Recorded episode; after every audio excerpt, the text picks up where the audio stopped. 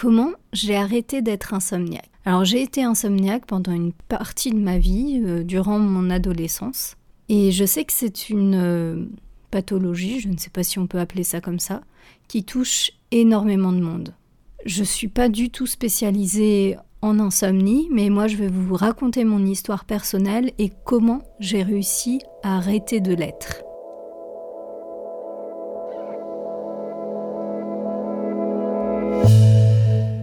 Je vous en parle ici sur euh, ce podcast, sur le podcast de ma chaîne qui traite de graphisme, parce que je pense que ça peut vous mettre la puce à l'oreille si vous l'êtes vous aussi. Alors lorsque j'étais adolescente, je n'arrivais plus à dormir, euh, je passais des nuits horribles. J'ai vraiment un traumatisme vis-à-vis de cette période parce que et du fait de la fatigue de ne plus dormir parce que c'était vraiment l'horreur. En fait, euh, j'étais très très angoissée, j'avais tous les soirs malheureusement, je n'arrivais pas à dormir, à m'endormir. Et euh, ça tournait dans ma tête, c'était l'horreur. Et surtout que quand on est fatigué, les émotions deviennent encore plus fortes et c'est souvent des émotions négatives qui sortent. Et plus on est fatigué, plus on est fatigué. C'est vraiment une, une spirale infernale. Et vraiment, le terme va très bien avec ça parce que c'était vraiment infernal. En fait, par exemple, j'arrivais un petit peu à m'endormir juste un peu avant mon réveil. Et du coup, le réveil, c'était l'horreur en fait. Dès que je l'entendais, j'étais là, mais non, déjà, j'ai, pas dormi, euh, laissez-moi dormir. Enfin, c'était, c'était un cauchemar euh, vivant, enfin, un cauchemar de ma vie. Alors, évidemment, il y y a des choses qui se passent qui sont bien pire que l'insomnie, mais euh, je peux vous assurer que pour avoir été insomniaque durant des années, c'est vraiment l'enfer. Certains insomniaques arrivent à s'en sortir, euh, peut-être arrivent à ne pas dormir beaucoup et à supporter la fatigue, mais moi je fais partie de ces personnes qui ne supportent pas la fatigue. J'ai vraiment du mal à gérer mes émotions, à, me gérer, à gérer mon cerveau lorsque je suis fatiguée. Tout s'embrouille, tout, tout devient très très compliqué. Et surtout à la période de l'adolescence, je pense que c'était d'autant pire. Mais en tout cas, euh, je n'arrivais plus à dormir et en même temps, j'arrivais plus vraiment à être réveillée la journée. J'étais toujours dans une phase un petit peu euh, ailleurs en fait. J'étais vraiment pas présente dans le, dans le présent. J'étais tellement fatiguée qu'en cours, euh, je somnolais en permanence et c'était ça tout le temps. En fait, les soirs, euh, j'avais tellement des crises d'angoisse. Euh, alors, je ne sais pas exactement à quoi c'est dû, même si j'ai des indices, mais bon, ça reste un petit peu personnel mais je je m'endormais pas, j'arrivais vraiment pas à m'endormir. On m'obligeait, alors je sais que mes parents essayaient de faire le mieux pour moi, mais on m'obligeait à me coucher à une certaine heure et moi ça m'angoissait, j'avais pas réussi à faire ce que je voulais faire, j'avais pas de moment euh, pour moi assez important. Mais ça je, je le savais sans, sans vraiment pouvoir mettre de mots à cette époque là-dessus. Du coup, le soir, ben, souvent, je, faisais ces crises et je n'arrivais pas à dormir.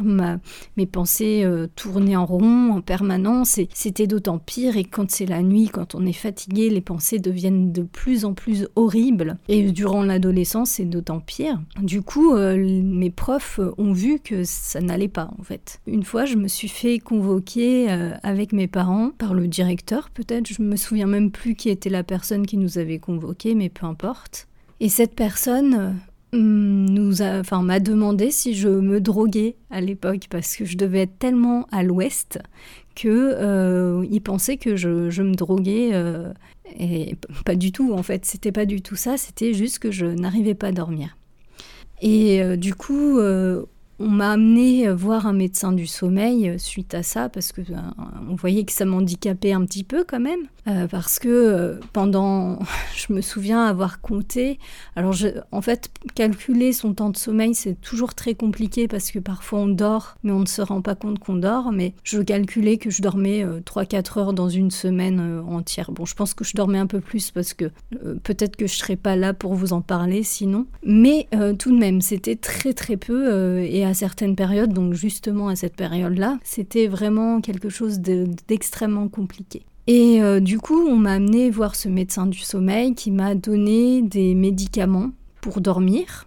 des antidépresseurs également, donc des, somnifères, des antidépresseurs et également euh, des médicaments pour me réveiller le matin. C'était un petit combo très sympathique, donc euh, bon, euh, c'était très puissant comme euh, médicament. Et en plus de ça, on m'a augmenté les doses, voilà. On n'a pas cherché la racine, en fait. on m'a donné juste des médicaments qui étaient en fait des formes de drogue, hein, on est d'accord. Alors que j'étais même pas majeure. Donc moi, je, trouve que c'est quand même très violent comme façon de faire. Et bon, peut-être que moi aussi, j'étais pas forcément très facile dans le sens où peut-être que mes parents ont essayé de savoir ce que j'avais et puis ben, je pouvais pas leur exprimer euh, clairement ou j'avais pas envie euh, en détail euh, de raconter ma vie. Je ne sais, je ne sais pas du tout pourquoi ça s'est passé comme ça. Mais le fait est que ben, pour dormir, je prenais ces, ces somnifères qui m'ont également fait faire des, des, hallucinations parfois parce que parfois je dormais tout en étant un peu réveillée. C'était très très bizarre. Donc du coup j'ai fait du somnambulisme. Mais je me souviens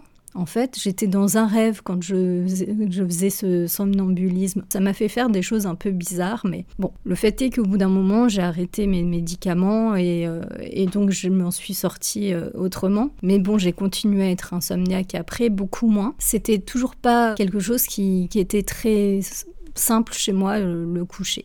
Et ça, c'est depuis que je suis, bébé, en fait. depuis que je suis bébé, je ne dors pas bien, en fait. Et euh, au final, j'ai fini par, euh, par vivre dans un autre environnement.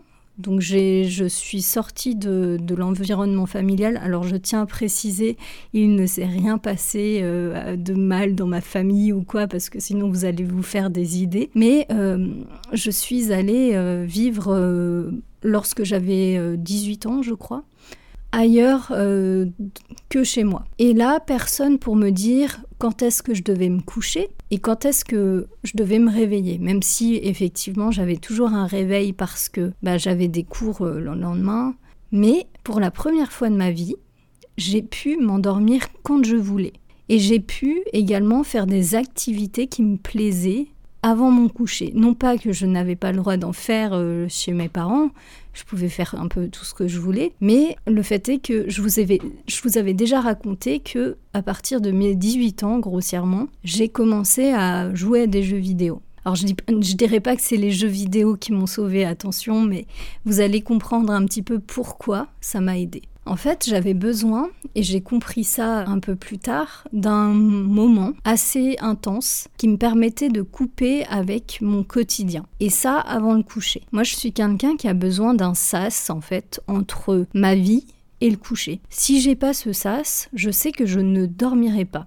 Et donc le, jeu vidéo m'a permis d'avoir ce sas et euh, de, de m'évader ailleurs, de, de, ne plus être stressée en fait, de m'apaiser. Bien sûr, j'imagine qu'il y a des moyens un petit peu meilleurs, pour, enfin plus sains peut-être, comme la méditation, etc. Mais moi, je suis pas fan de méditation euh, et du coup, ça me convient pas. Mais je pense que pour vous donner un conseil un peu plus simple, peut-être faites de la méditation plutôt que les jeux vidéo avant de vous coucher. Mais Toujours est-il que moi, ça m'a permis vraiment de, de, me coucher un peu plus tard, à des horaires qui me convenaient mieux, et j'ai pu me détendre avec ce moment-là. Et à partir de là, j'ai correctement dormi.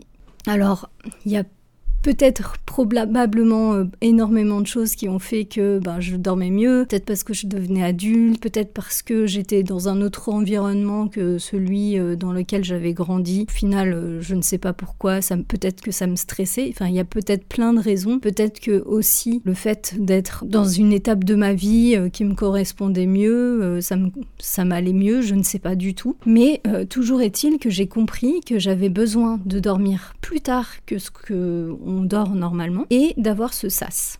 Alors bien sûr, lorsque je mets un, réveil aujourd'hui, j'ai quand même ce petit, euh, cette petite insomnie. J'ai du mal à m'endormir parce que justement, quand j'ai un réveil, je sais qu'il faut que je dorme tant. Et donc, en général, quand on met un, un réveil, ça veut dire qu'il faut se coucher plus tôt. Et donc, si je me couche plus tôt, eh bien, je ne dors pas bien. Donc, si j'ai un réveil, eh bien, je vais, euh, je vais donc me coucher plus tôt, donc je vais mal dormir, donc je vais être fatiguée. Si j'ai un réveil, soit je prends la décision de me coucher à l'heure normale et de me réveiller à 7 heure, mais je serai toujours fatiguée en fait. Donc j'ai compris assez vite qu'en fait, euh, le réveil était quand même un piège pour moi ça peut paraître étrange, mais je pense sincèrement, au fond de moi, que on a tous un rythme différent, parce qu'on est tous différents, même si on a le soleil, etc., qui, qui nous aide à normalement avoir un, rythme de vie euh, assez euh, global. Mais je pense malgré tout qu'on a quand même certaines personnes qui malheureusement ne sont pas adaptées à ces horaires du monde en fait. Et moi c'est mon cas. J'ai pas trouvé d'autres solutions en fait. Depuis depuis que je suis adulte, je sais très bien que je dormirai mal lorsque j'aurai un réveil. Pour toutes les fois où j'ai eu un travail, euh, effectivement, je m'étais trouvé à des moments en fait où je pouvais avoir ce, ce rythme malgré tout.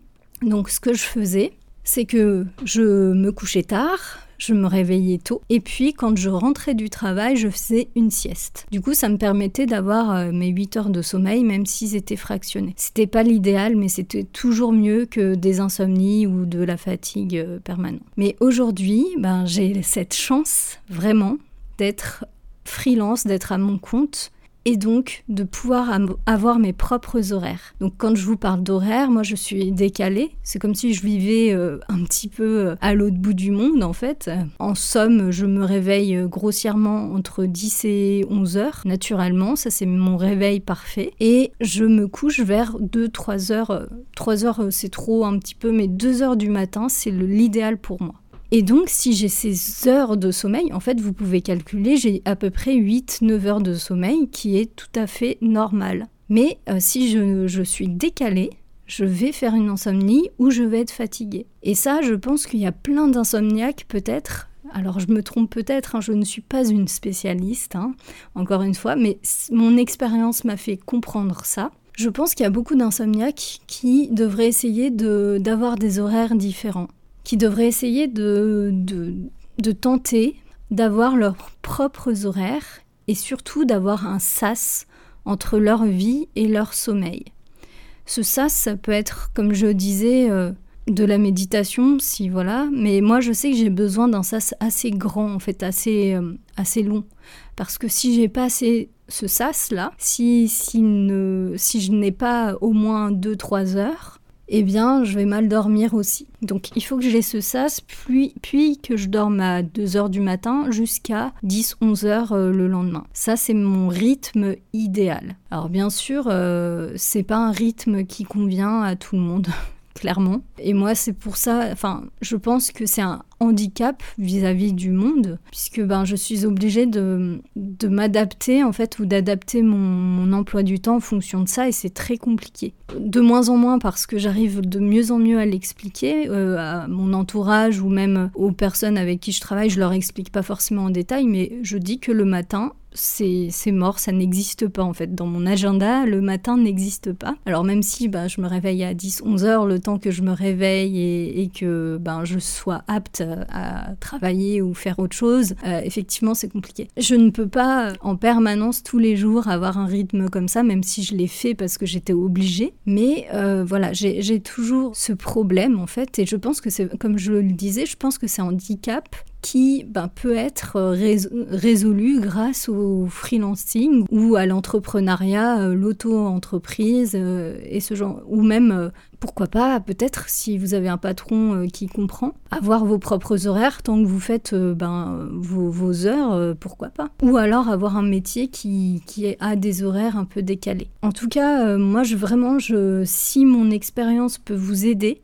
J'espère sincèrement euh, qu'elle vous aidera et qu'elle vous aidera à ne plus être insomniaque parce que je sais à quel point c'est une souffrance, à quel point ça handicape dans la vie de tous les jours, à quel point on ne peut pas vivre notre vie correctement quand on ne dort pas. Il m'arrive encore, comme je disais moi, de faire des insomnies parce que ben j'ai un réveil le lendemain. Et donc euh, ben je sais à quel point c'est dur d'être fatigué, surtout quand on l'a été beaucoup, quand on a eu euh, des périodes entières des années d'insomnie. Je peux vous dire que la fatigue, on la supporte plus du tout au bout d'un moment. C'est vraiment quelque chose qui, enfin en tout cas pour moi, euh, c'est un traumatisme. Et euh, je sais que j'ai plus envie de revivre ça. Donc je fais tout pour ne plus le revivre. Même si ben, parfois on n'a pas le choix, on est quand même parfois obligé de temps en temps de remettre un réveil.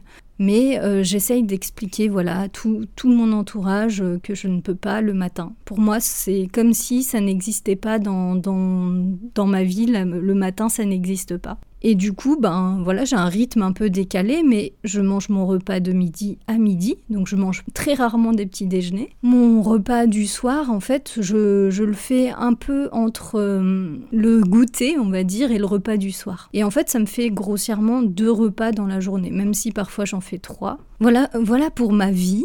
je sais que c'est un petit peu personnel, mais je tenais vraiment à partager cette expérience parce que bah, je veux aider d'autres insomniaques, peut-être à trouver une piste pourquoi ils le sont. Alors bien sûr, ça n'a pas résolu euh, le problème que je ne peux pas m'adapter euh, à, la société, mais euh, ben je me suis adaptée autrement.